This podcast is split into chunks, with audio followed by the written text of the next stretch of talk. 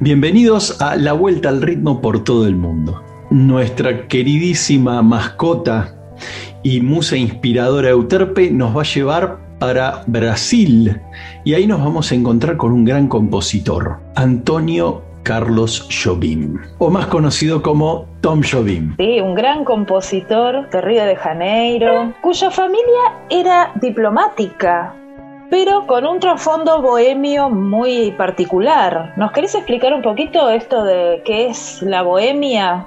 ¿Cómo la podemos entender en, los Jobim? Bien, podemos ver, eh, a ver, la bohemia, ¿cómo la entendemos en general primero? En general la bohemia es eh, como la persona que se dedica a lo artístico, al mundo de la vida artística, sea en cualquiera de sus ramas, y se dedica a vivirla plenamente, quitándole como mucho lugar y espacio a lo mundano.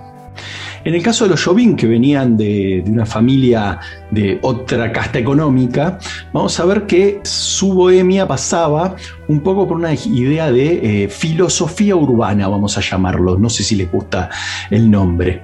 Una cosa de hablar de la vida, del significado de la vida, pero con las cosas que pasan en cotidiano, con lo que tenemos a mano, con lo que podemos ver y tocar no en tanta abstracción. De hecho, hay muchísimos videos de Jobim hablando sobre el amor, sobre cosas, pero en relación a, lo que ellos vivían, ¿no? a lo que les pasaba a diario. Frente a esa filosofía y ese ambiente tan cultural y todo eso, Jobim fue un niño prodigio, pero la familia no quería que se dedicara a la música, quería que fuera arquitecto. Qué mm. loco, ¿no? Porque ya hemos visto y vamos a ver algunos personajes de la música que, o no fueron niños prodigios y uno piensa que sí, o su familia tampoco quería que se dedicara a la música. Siempre hay ahí como una tensión. Sí, sí, tal cual. Mismo si las familias de Alcurnia en general no querían bajo ningún punto de vista que el chico se transforme en músico. Lo vamos a ver en muchos casos y en muchísimos casos del tango. En el tango muchos pianistas que se querían dedicar al tango, que era como mala palabra para la época. Antonio sí empieza a tocar música eh, con un piano heredado. ¿no? Hereda un piano de un padrastro, empieza a, jugar, como le dicen eso, a jugar, y empieza a tener como una muy marcada línea musical que empieza a tocar en vivo en muchos lugares, eh, ya los de a temprana edad y empieza a trabajar como sesionista eh, para la industria de la música, que era muy común en esa época. Saben que eh, un capítulo que deberemos hacer, si la gente lo pide también, vamos a ver como por ejemplo acá en la Argentina también tipos como Lalo Schifrin eran también llamados músicos remis acá en la Argentina, porque eran los músicos sesionistas de todo el mundo y tocaban en un lado, se subían en un auto, iban a otro lado y se la pasaban tocando con todo el ambiente de eh, lo que fue el desarrollo cultural de ese momento. Bueno, Jovin hacía algo similar, tocaba para todos y empezó a ser un ícono como músico sesionista, ¿no? Después también se dedicó a ser arreglador, o sea, le arreglaba la, música a otros. Natalie es el que lo apadrina a él. Natalie es un, gran músico también de la época de Amancio y en realidad lo apadrina y a partir de ese apadrinazgo le da coraje para empezar a hacer arreglos o lo, vamos a decir que no es que lo obliga, pero eh, lo empuja hacia eso y ahí empieza a arreglar música de todo. Vamos a decir que en ese momento podríamos decir que Jobim fue como eh, así el, capitán del equipo que organiza todo. Bueno, empezó a ser como el organizador de música popular brasileña en esa época, ¿no? Claro, y ahí es cuando a fines de la década del 50 conoce a Vinicius de Moraes o a Joao Gilberto, dos grandes figuras, y ahí se empieza a gestar un nuevo género musical ¿Qué es la bossa nova? Hay muchas formas de contar la misma historia, pero básicamente todos ellos estaban buscando una nueva forma de expresión para el Río de Janeiro de la época o para el Brasil de la época. Y obviamente vamos a ver que en Brasil todo viene del samba, o sea, es como que su eje central rítmico es el samba. Y de ahí vamos a ver, o podemos ir a medida que pasen los capítulos, vamos a ir viendo que cómo se, se va desestructurando ese ritmo y va generando cosas nuevas todo el tiempo o relecturas de esa idea, ¿no?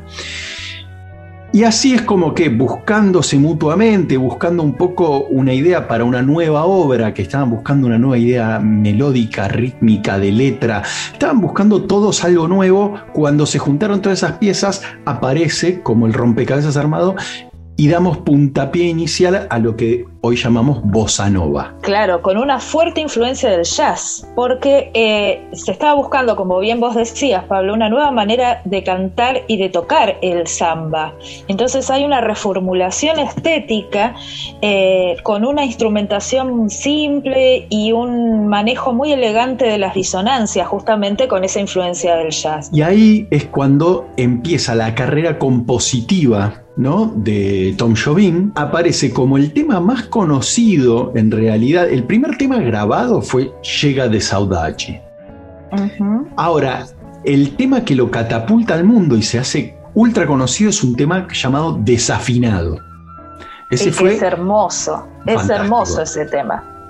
Recomiendo que todos lo escuchen. Después de Desafinado, aparece en el 67 él, obviamente, el gran tema, que no solo es un gran tema para la bossa nova, es un gran tema para la historia del mundo, que fue Garota di Ipanema. La compuso eh, asociado a Vinicius. Y Garota es un tema que hoy es conocido porque es considerado uno de los 10 temas más ejecutados en todo el mundo. Vieron que hay temas, eh, podemos ver los temas de, de los Beatles, hay un montón de temas que son los temas más tocados y más versionados. Bueno, en el top 10 están este tema que es Garota de Ipanema. Y en el 67, Frank Sinatra lo llama y lo graban juntos. Es una versión muy ecléctica, pues una parte está cantada en portugués, otra parte está cantada en inglés, es, muy rara, pero muy bella igual. Esa grabación es la que lo catapulta a que la bossa nova entre de lleno al mundo del jazz y es hoy por hoy que hay muchísimos temas eh, de jazz versionados a la bossa nova o muchísimos guitarristas o músicos de jazz tocando temas de bossa nova, más que nada de Tom en el Real Book. Para los que no saben, el Real Book es un compendio de temas de música popular americana, ¿no? Digo americana, no americana como continente, sino estadounidense, donde están todos los temas de jazz más los temas de bossa nova de Jobim y alguno que otrito, pero le han dado un lugar ahí en el, en el Real Book, ¿no? Entonces, bueno, vamos a tocar un poco si tienen ganas. Sí. Dale, ¿qué, te gustaría tocar, Mari? Ay, vamos, tocamos Wave, ¿qué les parece? Bien. sí, dale. Dale, Vamos, vamos a interpretar eh, Wave, que es un famosísimo tema de Tom Jobim. Ahí vamos.